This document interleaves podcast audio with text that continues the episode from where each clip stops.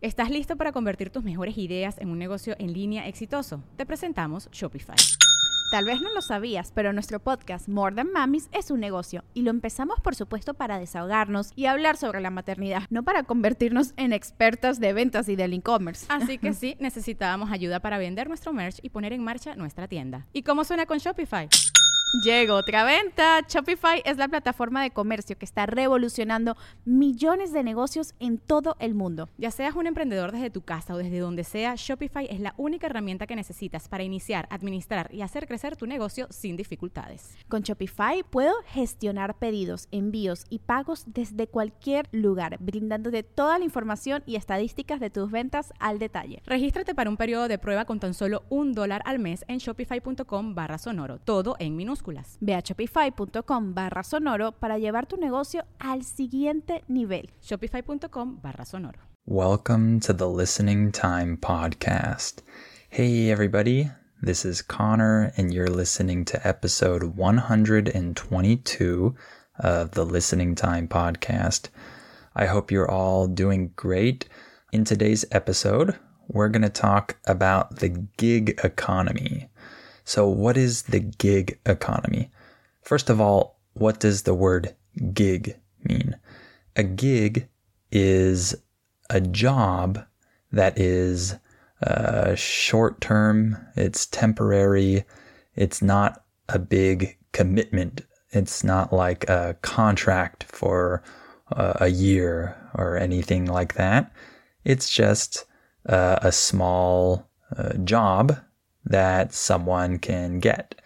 So, for example, let's pretend you're a musician and you have a band, and your band um, gets hired to play uh, at a, a, certain restaurant for a few hours um, on a Friday night. You can say that this is a gig. You're getting paid for it. It's like a job, but it's not a formal uh, job where you have a contract. That's a gig. So the gig economy refers to the market which consists of temporary jobs that are performed by independent workers. And it's often through digital marketplaces. Not always, but sometimes. So this is the gig economy, right? Maybe the most famous gig economy job uh, that you might think of uh, would be an Uber driver, someone who drives using one of these ride sharing apps. We'll talk a little bit more about that in just a bit, uh, but I just wanted to give you an example here. So, we'll talk about the gig economy and I've worked in the gig economy and I actually still do. So I have some personal experience here. So this should be a good topic. And before we start, remember that my new podcast is now available US Conversations. If you want to hear real conversations between me and other Americans, other American English teachers from different parts of the US, then you'll love this new podcast. We speak normally. Uh, it's uh, real English. These are real conversations about many interesting topics. For example, about different parts of the country, uh, different places, uh, like the places where these people are from. So, if you're interested in learning more about the US and also practicing your English with real conversations, you'll definitely like this podcast. And of course, you'll have the transcript. And in each transcript, you'll also see the definition of key words and phrases that we use. So if you want that, make sure to sign up. It's $5 per month, and you get a new conversation every month. The link is in the episode description below this episode. That's patreon.com slash US conversations. And of course, you can still sign up for my normal membership as well. If you want my specialized training or my advanced episodes, for example, the link is also below. And if you like this podcast, please give it a five star rating and write a review. All right, let's get started. Are your ears ready? You know what time it is. It's listening time. Okay, let's talk about the gig economy. So, first, let's talk about the pros and the cons of working in the gig economy. Because in this life, there are always pros and cons to pretty much everything. So, let's start with the pros. So, one of the best things about working in the gig economy is that it's really easy to start you usually don't need any uh, degrees, any um, formal training, and you can uh, maybe get the job without even interviewing, or maybe just uh, doing uh, a brief informal interview, for example. Um, that's very common. So, for people that don't have a university degree, and maybe they don't have a very great resume, um, it can be a lot easier to get a gig economy job. By the way, the word resume refers to um, this document that you use to show your professional background. Uh, you send this to potential uh, employers that you want to work for.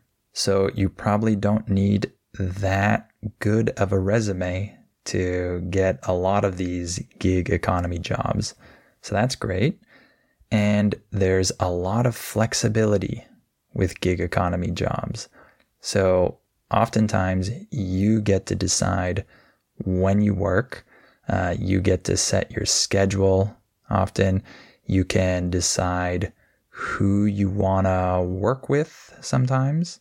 Not always, but sometimes. And sometimes you can uh, set your own price. You can decide how much you're going to charge. Uh, so you have a ton of uh, flexibility here. Um, this type of job, this type of position can suit many different people. The word suit, when used as a verb, means that something is appropriate for something or someone else. If I say, this suits me, I'm saying this is appropriate or comfortable or okay for me. Okay. So these types of jobs uh, can suit many people because they're often very flexible. So uh, it doesn't matter what type of person you are or what type of schedule you have. You can often make these jobs fit into your lifestyle or your schedule. So that's good. And one other pro is that it gives you a lot of independence. It gives you the feeling of freedom because sometimes when uh, we have a traditional job, we feel like we don't have uh, a lot of influence or a lot of independence in many cases. And that might be a problem for some people. And maybe uh, a person might not be in agreement with their company or uh, some of the policies or um, things like that. Um, but they can't do anything about this if they're uh, a contracted employee. Versus if you work in the gig economy, you can decide a lot of things uh, on your own. You can uh, feel like you're not forced to do things that you're not comfortable with or whatever. So you have a lot of independence. Uh, you have uh, the ability to choose uh, what you're going to do, what you're not going to do. um, in many cases. Not in all cases, but in many cases. So, those are some of the good things about working in the gig economy. But of course, there are some negatives as well. For example, people often feel less stable when they work in the gig economy. The word stable in this context refers to uh, feeling like you have foundation, like you have some security, for example. So some people feel less stable when they don't have a contract uh, with a company as an employee. And I don't necessarily feel like this. And I think that many gig economy workers don't actually feel like this. But some people might feel this. They might feel like they have more stability if they're an employee somewhere. So that can be a negative. Before we continue with the episode, let me tell you about our sponsor, Grammarly. When it comes to written communication in the workplace, we all know how difficult and time consuming it can be to ensure your writing is clear and effective, especially if you have to write in English and you're not a native speaker. Thankfully, Grammarly can help you with this. Grammarly is an AI powered writing tool that gives you helpful suggestions while you're writing so that you can sound more natural and fluent. Grammarly's free and premium features integrate easily into your daily workflow, helping you save time in every stage of your writing process. I recently used Grammarly to help me write an important script for work, and its suggestions were super useful. I love that Grammarly detects when my writing isn't as clear as it could be and that it shows me what adjustments to make. If English isn't your first language, then Grammarly can help your writing sound more native, and Grammarly Premium tailors its suggestions specifically to multilingual speakers. In fact, 98% of non native English speakers say that Grammarly helps them sound more fluent in their written communication. Also, Grammarly helps speed up your writing process by letting you instantly create first drafts, by helping you find the perfect final word for each of your projects, and by offering suggestions everywhere you write, whether it be documents, messages, emails, social media, or other apps. Communicate effortlessly with Grammarly. Go to grammarly.com slash ESL. That's G R A M M A R L Y dot com slash ESL. And another one would be that your income fluctuates every month. So you don't earn the same amount every month. You can't always predict what your yearly income will be because one month it goes up and another month it goes down. It fluctuates. Uh, the word fluctuate just means that something goes up and down. It doesn't stay the same. So that can be a negative for some people. And one other negative might be the tax situation. If you work in the gig economy, oftentimes your taxes will be more complicated. You might need to pay more taxes, unfortunately, and that can cause some stress and it can cause you to pay more to the government sometimes. So that depends, but that's often the case. So that's another con of working in the gig economy. So now let's talk about some examples of gig economy jobs. Um, there are many different jobs that someone might have in the gig economy, but I chose a few uh, and we'll talk about those. Um, these are jobs that a lot of people uh, have, and maybe you've had one of these jobs. Who knows? Let's talk about some of them. The first one uh, is the one that I already mentioned, which is uh, being a driver using a ride sharing app like Uber. This is maybe the number one gig economy job that people uh, think of when they think of these types of jobs. So these ride sharing apps are kind of the modern taxi, right? When I was a kid, before these ride sharing apps existed, if you wanted to um, have someone drive you uh, to another location, then you needed to hail a taxi. Uh, we use the phrase hail a taxi or hail a cab to mean that you stick your arm out and get the taxi to stop so that you can get in. So that was how people um, hired other people to drive them in the past. Of course, that still exists today. And in many countries and in many regions, this is still the main way that people um, hire other people to drive them. Uh, and in some places, uh, these ride sharing apps are actually uh, banned. Uh, if something is banned, this means that it is illegal. Uh, it means that you uh, can't use it or it's not there, it's not available anymore. And so these apps are banned in some places.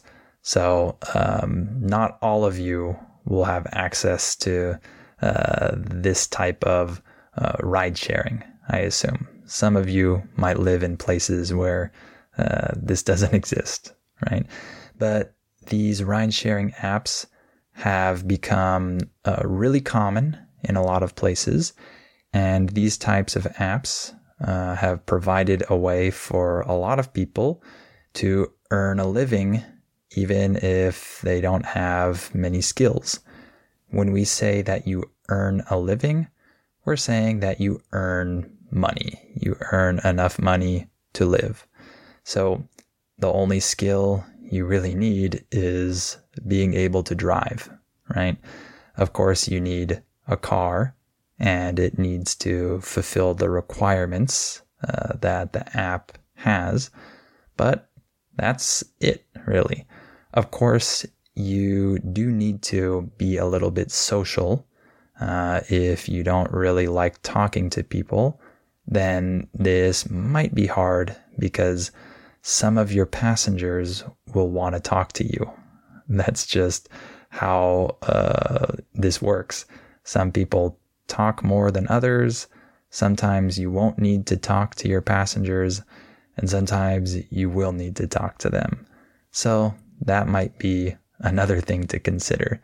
Um, but this job is pretty flexible because you can work when you want to work, right? When you feel like you want to start driving, then you can start. So that's really cool a lot of people are uh, drawn to uh, this job because of that.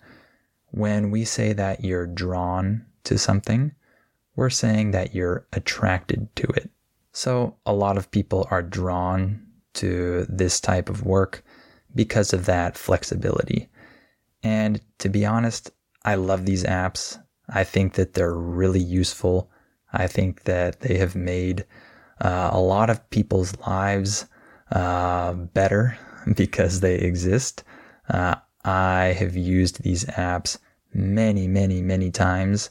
And so I really appreciate these apps and the drivers of these apps. And I think this is uh, a great thing. So that's one of the really popular gig economy jobs. Another one, which is kind of similar, is uh, with delivery apps. So this is kind of like ride sharing, but without the social aspect. So you're not uh, taking a person to another place, you're taking food or some other item to another place. So you're still driving or you're riding a bike or you're on a motorcycle or whatever, but you don't have another person with you. You have something with you, oftentimes food.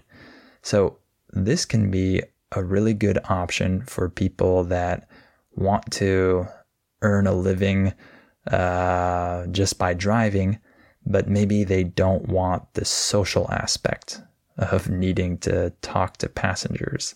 So this can be a good option for those types of people. And one thing that I really like about this option uh, is that you can multitask, right? You can listen to something while you're doing it. if you're in your car or if you're um, riding a bike or whatever, you can um, have some podcast playing in the background and you can practice your English, for example. You can listen to this podcast, for example.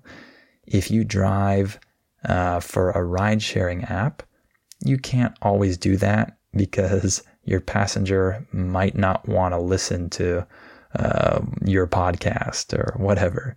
So that's uh, not the case uh, when it comes to um, being a delivery driver because you don't have anyone else to tell you uh, that they don't want to listen to something, right?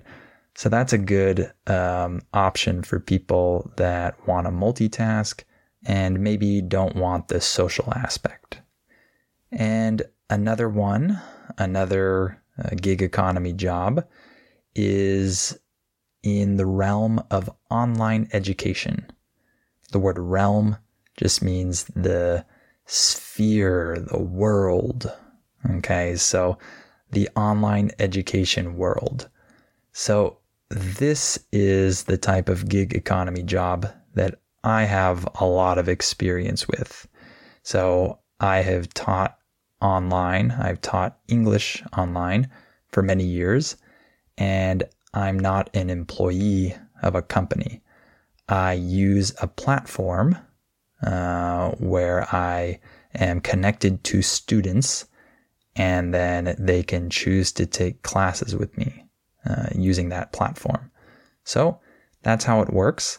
I've done it for many years and uh, I really like the flexibility of it because I can set my own schedule. I can teach when I want to teach, but of course, I have to follow this schedule. If someone uh, schedules a class during uh, the time when I open my availability, I have to show up for that class. I can't just say, nah, I don't feel like working today. No, I have to go to that class. So it doesn't have quite the flexibility that uh, Uber has, for example, where if the person doesn't feel like driving that day, then they just don't drive. Um, with this type of job, I can set my own schedule, but I have to follow it. If people schedule classes, then I have to go to those classes, of course. But um, it's not uh, hard to do that. And I'm pretty organized so that's fine. And this type of job allows for uh, a lot of freedom. Uh, I can teach what I want. I can do my classes however I want or however the student wants. And I don't have uh, to follow any uh, specific guidelines uh, from uh, an employer. I don't have to use their books or their material or whatever um, I can pretty much do what I want. Obviously, I have to follow some rules, right? But uh, I don't have an employer that's telling me what I need to do, right? And uh, it's a fun job because uh, you get to talk to a lot of different people, some interesting students, of course, and it allows you to work wherever you want in the world as long as you have an internet connection. So that's been very helpful for me because I've moved a lot over the past uh, three or four years. I've moved to many different um, places and locations. I've moved from one apartment to another. I've even moved between countries. So it's been really helpful that uh, my job allows for that. Um, by the way, people often ask me about taking classes with me.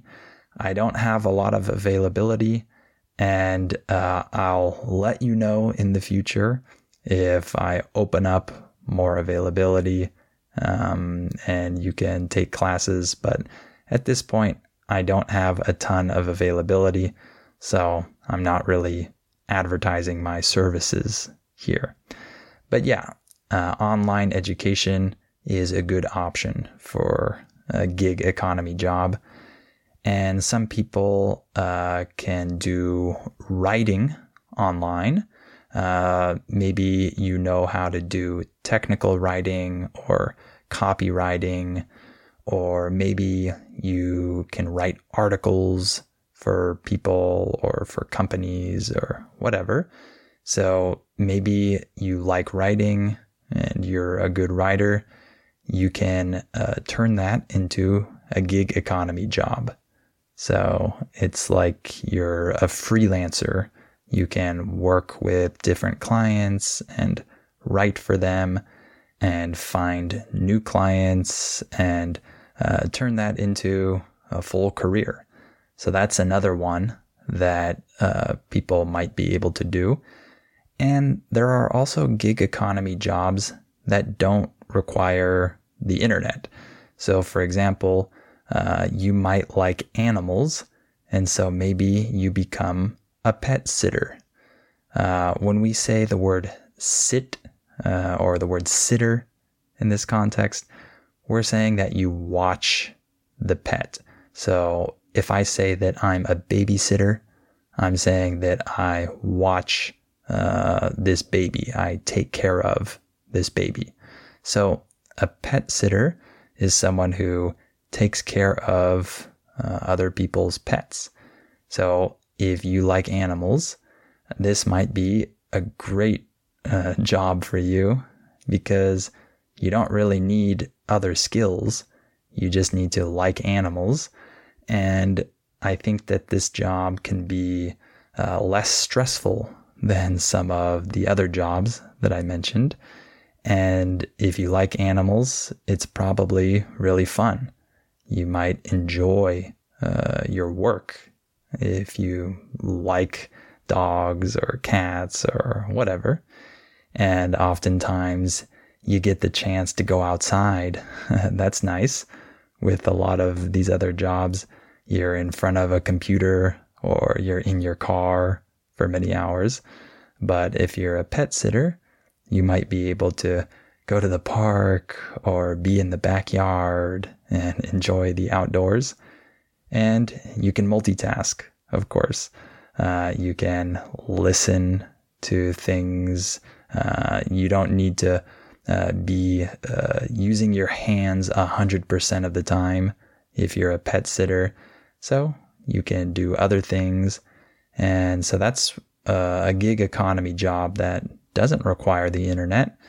And one more gig economy job that's more of an in person job is being a photographer. If you're passionate about photography, you can uh, put that to good use and make money. Uh, it's a very creative job. You will probably feel very satisfied and fulfilled doing this job if you like photography.